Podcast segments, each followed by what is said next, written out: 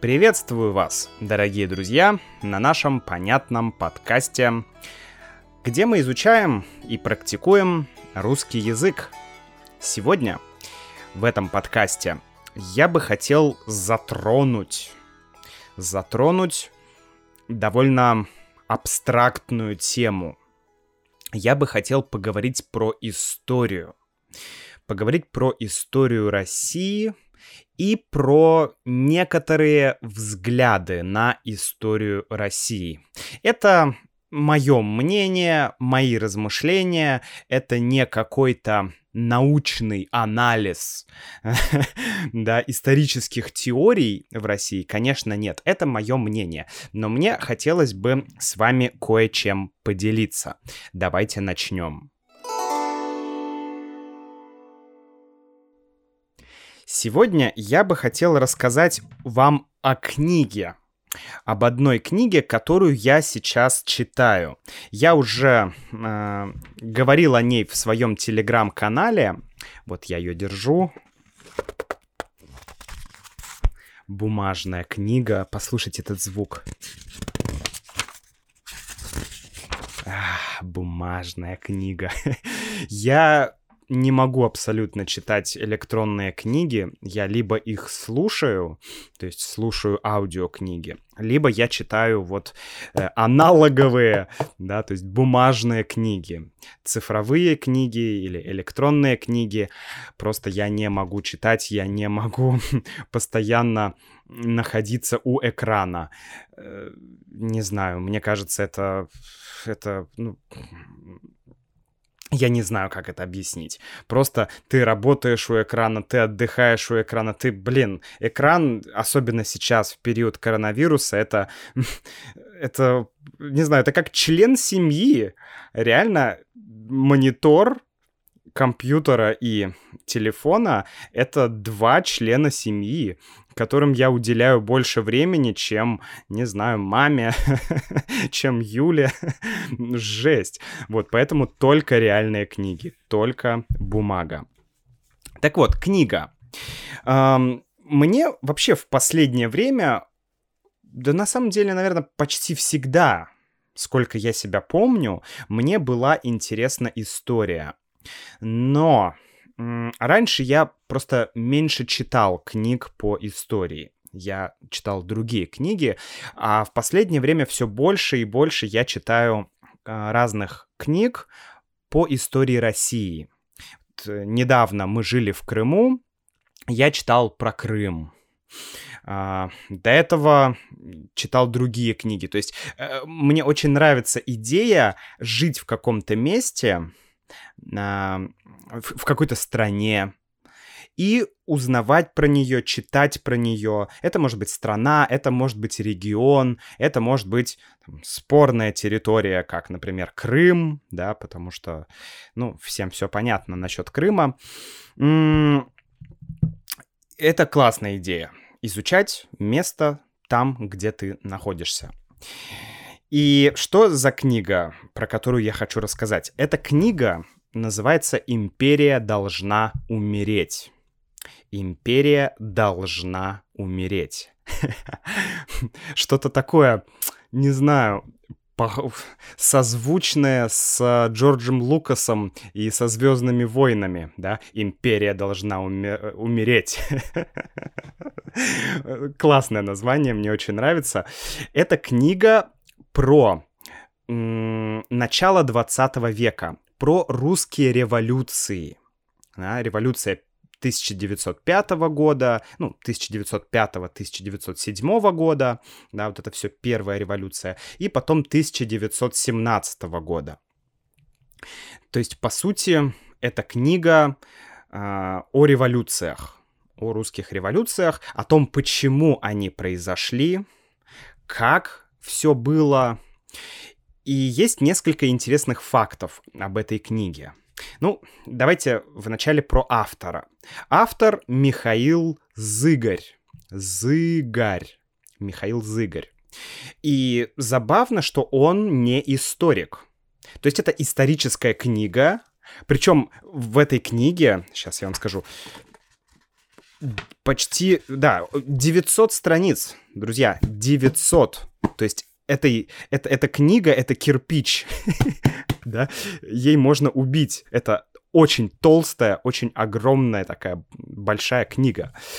И э, автор не историк, автор журналист. Это первый момент. И я думаю, что благо... возможно, благодаря этому книга действительно интересная. Но об этом чуть-чуть попозже.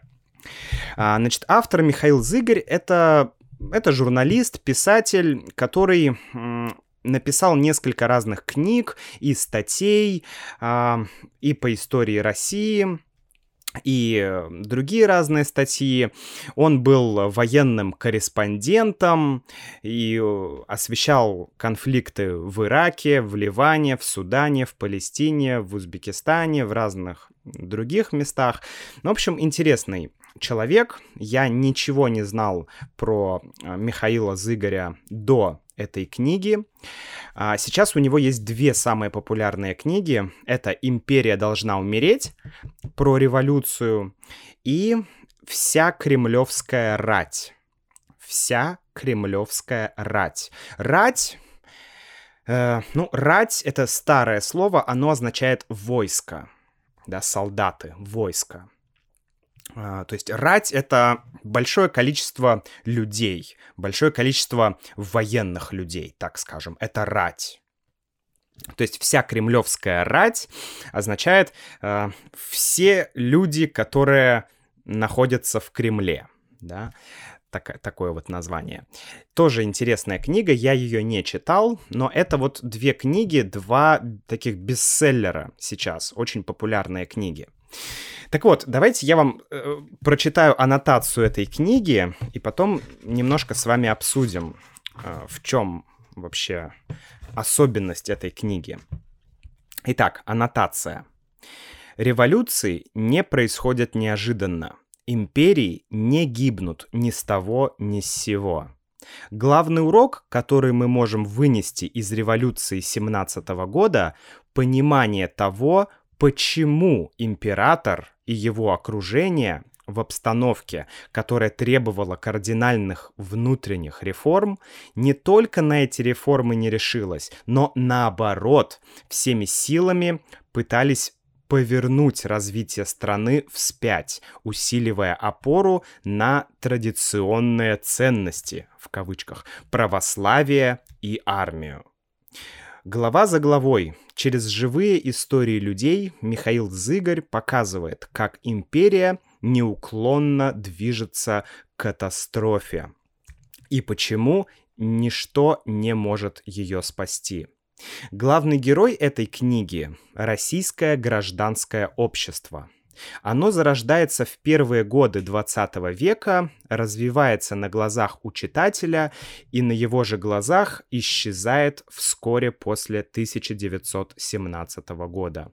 Узнавая хронику событий столетней давности, читатель может понять, что происходит сегодня, и попробовать заглянуть в будущее. Конец аннотации. Да? Он здесь, давайте пару моментов с точки зрения русского языка. Да? Он говорит, что империи не гибнут ни с того, ни с сего. То есть империи не умирают ни с того, ни с сего. Империи не разрушаются ни с того, ни с сего. Ни с того, ни с сего эта фраза означает просто так. Империи не гибнут просто так. Да? То есть есть причины. Империи не гибнут без причин. Империи не гибнут без оснований.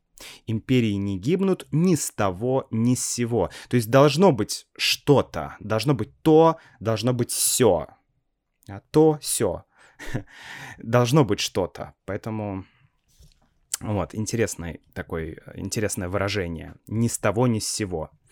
Например, я сидел в школе, и вдруг ни с того ни с сего я услышал пожарную сигнализацию, да, или пожарную сирену. То есть ни с того ни с сего, то есть без причины. Нет дыма, нет огня, я просто услышал. да, нет причины. Ни с того, ни с сего. Окей, о чем он говорит здесь? Он говорит э, о том, что есть его вообще, и, и это мы можем читать на протяжении всей книги, что э, главная мысль, что в России происходили разные события да, э, в то время. Происходили разные процессы. Люди менялись, жизнь менялась, другие страны влияли. И России нужны были изменения. Но царь, последний русский царь, и, император, да, он не хотел изменений. Он действительно искренне, он в это верил, он считал, что монархия, православие — это то, что нужно России. Вот эти традиционные ценности, да, как, они, как, как их называют. И поэтому он не хотел изменений. Он считал, что изменения принесут вред, что изменения — это плохо. Но постепенно ситуация становилась хуже, хуже, хуже, хуже и хуже. И периодически царь шел на уступки. Что значит шел на уступки? То есть шел на компромиссы. Например, была, был принят манифест в 1905 году, очень важный манифест, э, который давал людям свободу э, свободу в плане э, свобода речи, свобода выражать свои мысли. До этого и, до этого еще был, по-моему, манифест назывался. В общем, царь учредил Государственную Думу. Появилась Государственная Дума. Ну, типа парламент, да, парламент. Сначала просто как? Э, сначала просто парламент, чтобы как бы совещательный орган, то есть э, ничего особенного, просто есть вот парламент, есть Дума, окей. Потом Дума наделялась большими правами, и потом Дума уже стала законодательным органом. Да, в начале закона совещательный орган, то есть царь решал, Дума советовала, а затем законодательный орган. То есть Дума уже э, издавала законы, Дума сама делала законы, да, как бы принимала законы, так мы говорим. Вот. Э, то есть интересно наблюдать, как это все происходило. Царь шел на уступки, шел на уступки, но это все было слишком поздно.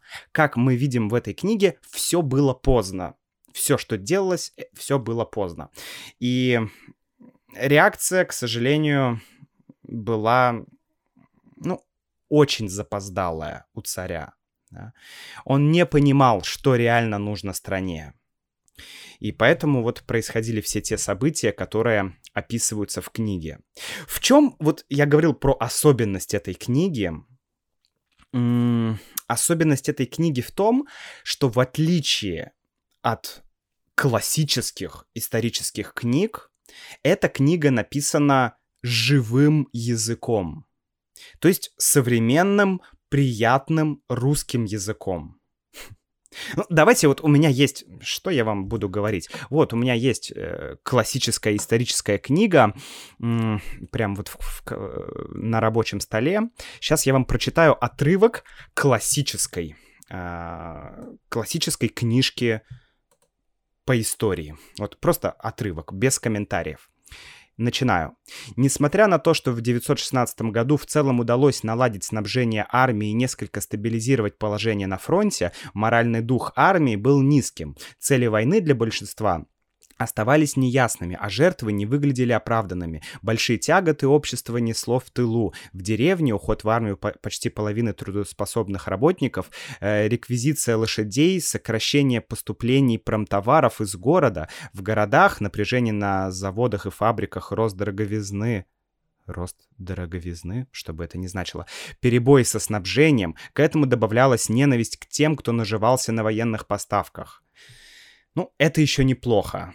Конец цитаты, да. Это еще неплохо. Эта книжка более-менее нормальная. Но многие книги по истории написаны, ну, ну, слишком скучно, слишком монотонно, слишком много терминов, да.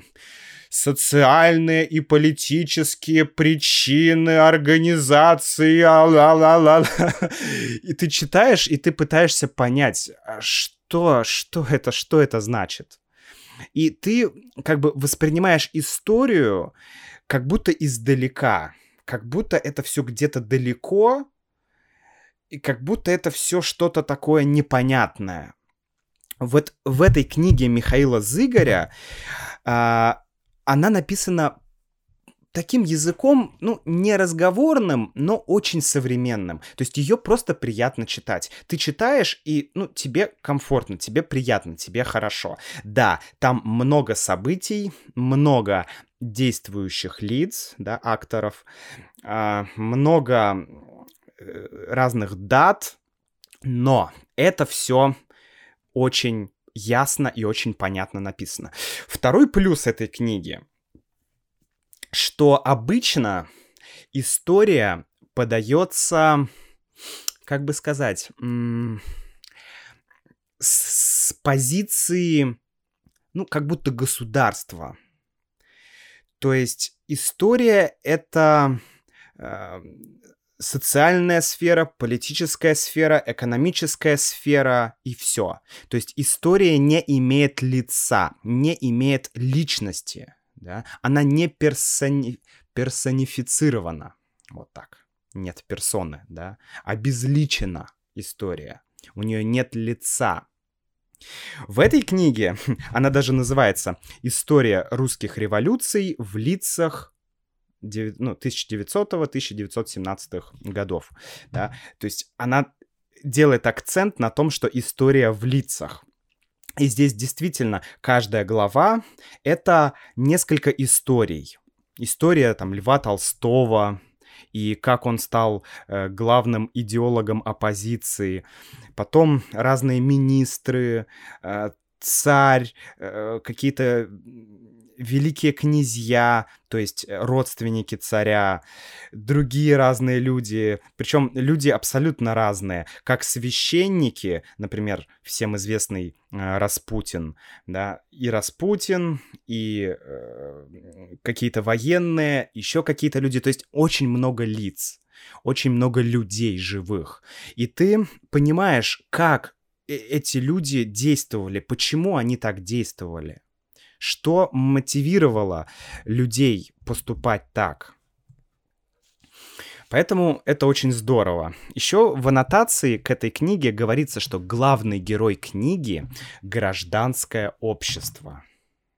То есть книга про гражданское общество. Книга про то, про общество людей, про то, как м- жили люди, как люди действовали, как люди развивались, как люди контактировали с государством, да, и друг с другом. Это очень интересно. Я бы хотел еще поговорить о такой вещи, как переосмысление истории в наше время. Потому что сейчас очень интересное время. Есть несколько в России, да, есть несколько точек зрения на историю. Ну, как и в любой а, не знаю, там, западной э, стране, грубо говоря, да, это вообще элемент западной культуры. А, пытаться анализировать и как бы критически относиться. Очень важно вот это критическое мышление. Критическое мышление. Критически относиться к фактам. Пытаться постоянно переосмыслить то, что происходило в прошлом, то, что происходит сейчас да. Э, просто я слышал, что, например, э, в Китае э, все совсем по-другому работает. Я могу быть неправ, но я слышал, что там нет как бы вари... вариаций на тему истории. То есть, если ты хочешь написать книгу по истории, с которой которая как бы противоречит главной идеологии, то ты просто не сможешь опубликовать эту книгу, да, выпустить эту книгу, ты напечатать эту книгу ты не сможешь. То есть есть все равно какая-то цензура. Я не знаю, если вы в Китае, напишите, есть ли в Китае какие-то разные точки зрения, не знаю, например, на культурную революцию, на время Мао, там, Цдуна, да, или на другие какие-то вещи. Я думаю, что Наверное, нет. Но не знаю. В любом случае, у нас есть э, в России большое количество разных э, взглядов на историю. Это имеет и позитивные моменты, ну, это всегда хорошо иметь разные взгляды. С другой стороны, есть, ну, это порождает негативные моменты, но об, о них я сейчас поговорю. И начну, кстати, да, наверное, так, с такого, с негативного момента. Что значит, кстати, переосмысление истории? Давайте поговорим. Я сказал, сейчас происходит переосмысление истории. Осмысление, смысл, осмысление. То есть ты придаешь смысл. Э, это означает, ты пытаешься понять, пытаешься осознать, пытаешься осмыслить историю. То есть ты прочитал, ты понял, и ты начинаешь думать, а что это значит? Какой смысл это несет? Или какой смысл это имеет? Вот это осмысление. То есть осмысление каких-то фактов. Переосмысление. Переосмысление означает, что ты находишь новый смысл в фактах. Например, переосмысление Второй мировой войны. Да? Э, сейчас на уровне государства есть определенная позиция по поводу Второй мировой войны. Да? И если ты говоришь по-другому, у тебя могут быть проблемы. Да? Нельзя. Это священно. А, но можно переосмыслить да, итоги Второй мировой войны, или можно переосмыслить саму войну. То есть посмотреть на все факты и сделать другой вывод. Так вот, э, значит, переосмысление истории в наше время у меня я нашел три такие вещи, да, три взгляда на историю как ее переосмысливают. Первое — это альтернативная история, или, как его называют, исторический ревизионизм, то есть ревизия. Да, опять же, вот как раз ревизия, то есть пересмотр. Пересмотр истории, переосмысление истории.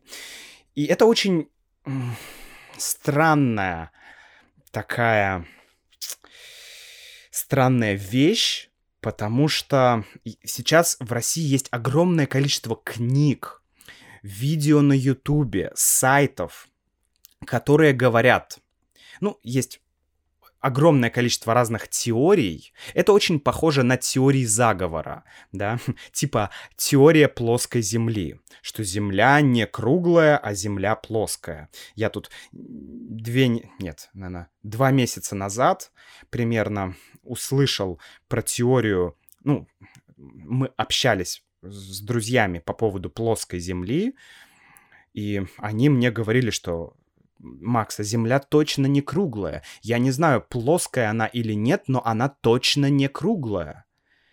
И я тогда был в шоке. Я думаю, ребят, вы серьезно? Что? Но я допускаю, ну, как бы... Я решил, ну, раз люди так думают, я хочу попробовать почитать, почему люди думают, что Земля не круглая, почему люди думают, что Земля плоская, какие есть факты.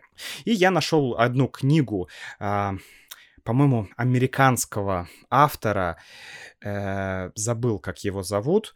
В общем, она так и называется она на английском языке, я плохо помню, как она называется, но, в общем, э, она, в ней приводится 204, 214, по-моему, или 200 фактов, почему Земля плоская. Я прочитал, ну, фактов 20, 10 э, фактов я сразу же, ну, просто вот для меня было очевидно, что это глупость. Не, другие факты я посмотрел в интернете разную информацию, понял, что это тоже глупость, и на этом просто закончил знакомство с этой теорией, потому что, ну, в общем, это теория заговора, да, теория заговора, так же, как и рептилоиды, так же, как и, э, не знаю, там вот масоны, да, э, вот это вот сионистско-масонские э, теории заговора и так далее. Также и здесь с историей. То есть многие говорят, что я слышал э, вот от так скажем, от любителей альтернативной истории, я слышал, что на самом деле историки сейчас все врут, что э, раньше, там, в 17 или в 18 веке пришли немцы и переписали нашу историю изменили нашу историю. И что русские никогда не пили вообще алкоголь. Это тоже, а, не знаю, немцы или, может быть, кто-то другой в Россию привез или принес, да, э, что это миф, что русские всегда пили много алкогольных напитков, много водки, и что монголо-татарского нашествия не было или как его называют, монголо-татарская ига, да, это событие, которое происходили в, с 10 по ну не с 10 скорее, с, господи, с 11-14 век, примерно вот в это время, друзья. Я, у меня очень плохо с датами, поэтому, в общем, когда татары, монголы, вот это объединенное войско, да, там и Чингисхан был, но Чингисхан на Русь не приходил, приходил э, Баты, Мамай, вот эти вот ребята, когда они приходили э, на Русь нападали, да, когда они здесь э, как бы ну, сделали нашу страну такой колонией, да, как бы своей, ну, грубо говоря. Короче, что этого не было. Что раньше была страна Великая Тартария, так называли Россию, да, давно. Жили здесь арийские племена, да, арии, и что это были, была супер великая страна, и вообще, вообще очень часто встречается мысль, что мы великие в прошлом, и что мы не такие, как все, что у России уникальная роль в истории, вообще уникальная история, и страна уникальная. Я не знаю, наверное, есть какой-то комплекс у людей в России, которые пишут такие книги. Вообще, наверное, в России я уже говорил, что есть некоторая проблема с самоидентификацией. То есть э, очень часто есть этот вопрос. Россия это Запад или Россия это Восток? Или Россия это мост между Западом и Востоком? Но э, Алексей Маслов, э, востоковед, красиво сказал, он говорит, Россия мост между Западом и Востоком, но мост это место, по которому ходят ногами. То есть, если Россия это мост, ну, как бы это... Ну, что в этом хорошего? Быть мостом. да, потому что по мосту ходят ногами, грязными ногами, да, то есть, ну, Зачем нам нужно быть мостом? В общем, проблема самоидентификации, она есть. И, наверное, отсюда, это мое мнение, очень часто я слышу, что вот, э, Россия раньше была такой великой, но кто-то нам помешал, и вот все. Интересно, что официальная пропаганда, да, ну, сейчас, э, ну, или как сказать хорошо, официальная позиция в России, э, власти, да, они тоже часто используют слово «величие». Великая страна, например, великий народ, великая победа, великое прошлое, великое будущее. Почему всем так хочется быть великими? Например, сейчас ты идешь по городу и видишь, э, в городе есть такие, знаете, стенды, такие, как их правильно назвать, вот есть автобусная остановка, и рядом находится стенд. На этом стенде плакаты. И плакаты, они меняются. Так, один плакат, потом другой плакат. И на плакатах, на этих, на, ну, или баннеры, на этих баннерах иногда показывают рекламу, э, иногда социальную рекламу какую-то. И вот сейчас много в городе баннеров, где нарисован какой-нибудь генерал или там полководец, в общем, военный, э, военачальник какой-то, да, такой военный, и написано «Страна победителей». Или там «Великая страна, великая победа, страна победителей». Не знаю, друзья. Вот в чем идея быть великим? Вот, знаете, в Америке, я помню, по-моему, Трамп говорил, да, «Let's make America great again». По-моему, так он говорил, да, я слышал. Я не уверен. Может быть, говорил, может быть, не говорил. Навер... Может быть, это... Это какая-то фишка больших стран, может быть, это фишка больших государств, фишка каких-то империй, что им всегда нужно быть великими.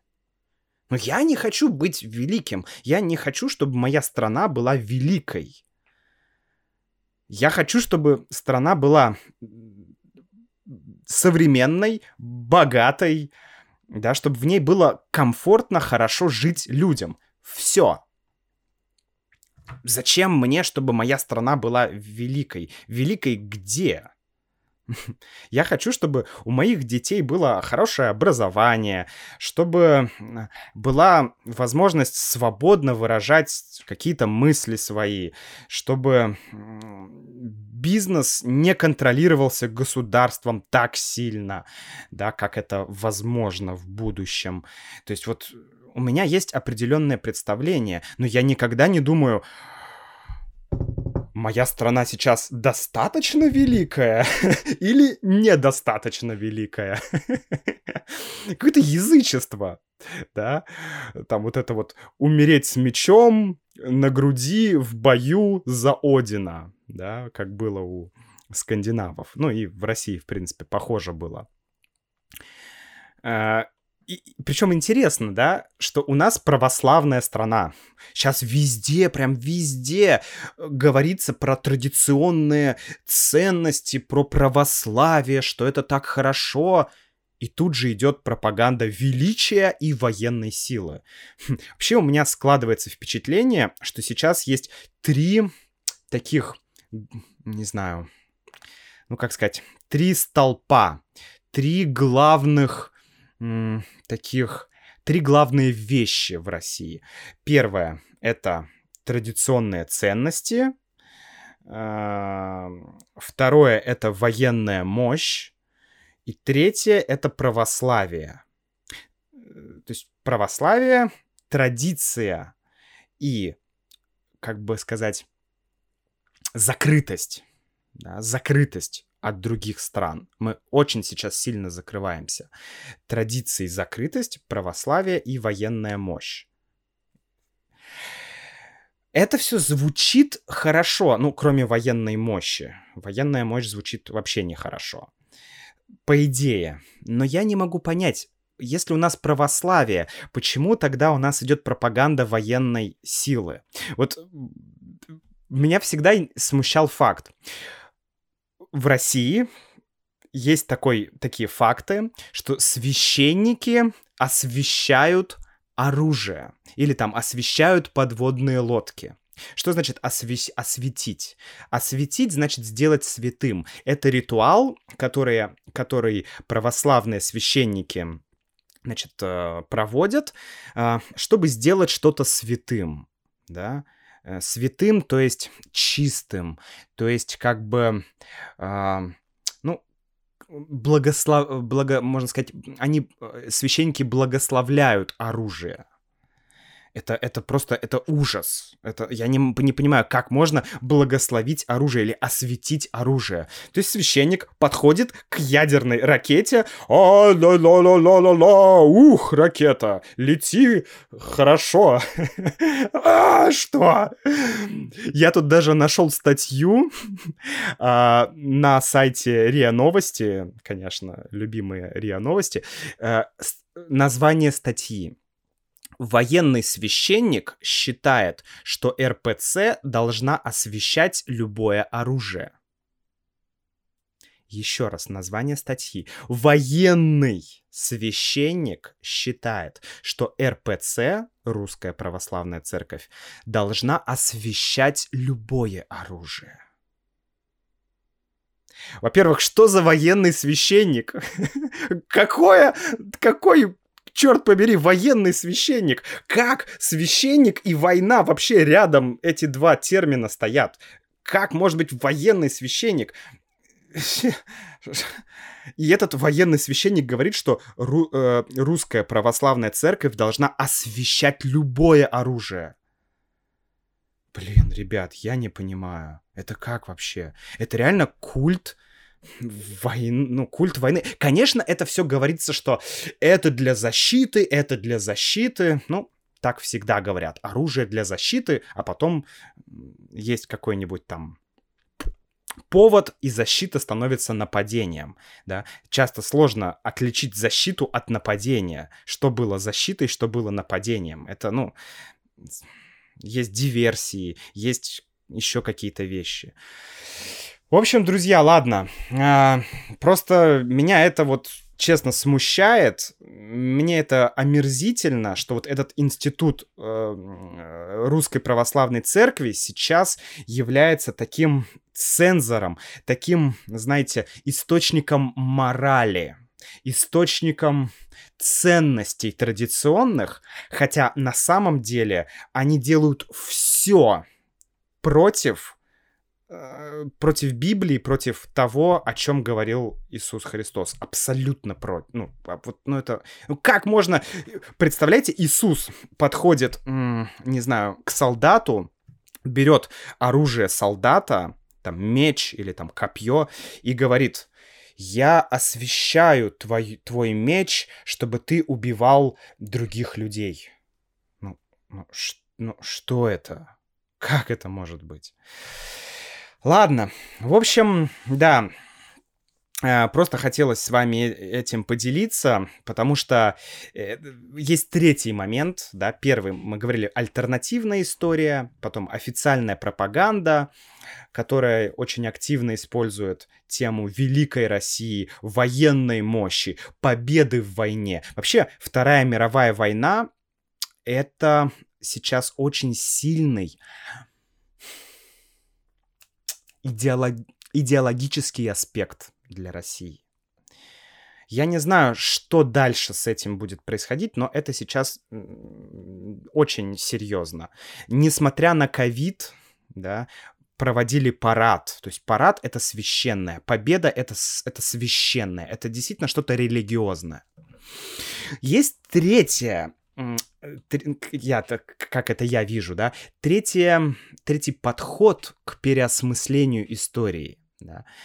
И это вот как раз люди, такие как Михаил Зыгорь, который написал эту книгу.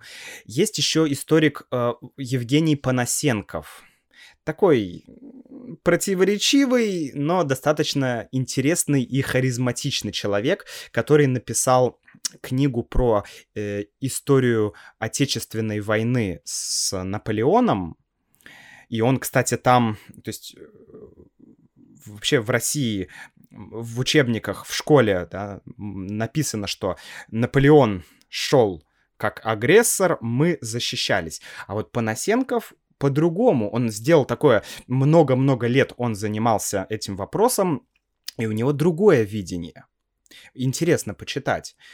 Э, ну, то есть это люди, которые, с одной стороны, они действительно историки, они эм, пытаются с помощью науки, с помощью фактов показать то, как, скорее всего, все, ну, как скорее всего все было. Да? Без вот этого великая победа, великая Россия, великая, не знаю, история. Вот без этого. Да? То есть просто факты. Просто факты, просто что было. Потому что мы не футбольный матч смотрим. Это на футбольном матче нужно «Э, наши! Э, давай!» В истории, я считаю, такого быть не должно. Ну, знаете, вот, например, вот, э, я слышал, последняя, наверное, будет моя на сегодня идея, а, от многих очень людей я слышал такую точку зрения, что Ленин, да, Владимир Ленин, ну и другие люди, да, большевики, что в начале 20 века Ленин э, и его партия получала деньги от Запада, да, опять Запад, спасибо, Запад, чтобы совершить революцию. А почему? Для чего? Для чего Западу с помощью Ленина нужно было сделать в России революцию, да, совершить революцию? Для чего? Потому что Российская империя с царем, с Николаем II, становилась очень сильным государством, и, ну, нужно было ослабить Россию. Красивая история всегда это очень... Мне кажется, это всегда воздействует на людей, когда им говорят, что вот, мы могли бы быть великой, мы могли бы быть сильной, экономически развитой страной, но... Но нам мешает Запад, нам мешает Америка, нам мешает Восток, нам мешает Азия, нам мешает э, Север, да, Север с одичалами это всегда, люди всегда, мне кажется, верят в это. Они всегда говорят, да, да, да, но вот если бы не эта страна, если бы не эта страна, мы бы были богатыми, мы бы были успешными. Почему Китай стал успешным?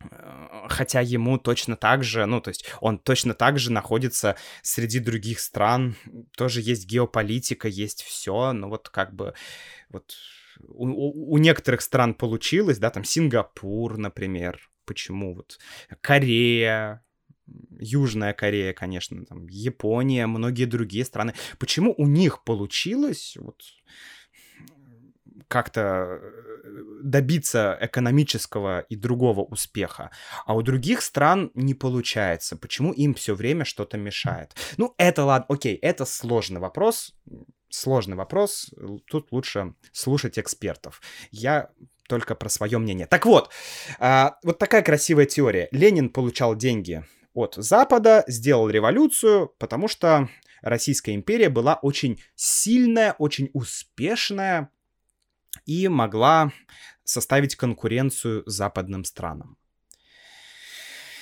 Ну, это популярная точка зрения, да, среди многих людей. И, и возможно, возможно, какие-то элементы здесь правдивы. Ну, действительно, Ленин и партия большевиков, они получали финансирование из разных источников. И из России, и как бы из других стран, да, ну, это логично. Но вот Михаил Зыгорь в своей книге, он как раз показывает то, что происходило реально в стране. Да, что в любом случае революция или что-то должно было произойти. Было сильное социальное напряжение. Поэтому, ну, вот нельзя сказать, что Ленину дали деньги, и он сделал революцию. Ну, что это? И сейчас самое интересное, интересное что сейчас то же самое. Uh, у нас в, власти считают, что те, кто ходят на митинги, это западные агенты. Что все митинги в России это организуют западные агенты. Что э, люди туда приходят, потому что им платят деньги.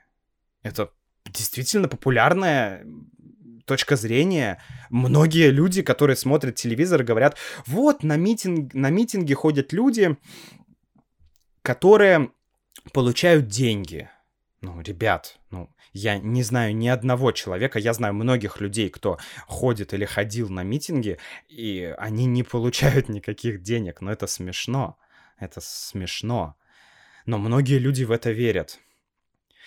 Э, точно так же было и раньше. Раньше тоже Николай II, царь, был уверен, что люди его любят, но вот эти западные провокаторы дают деньги и происходят митинги. Сейчас то же самое, да.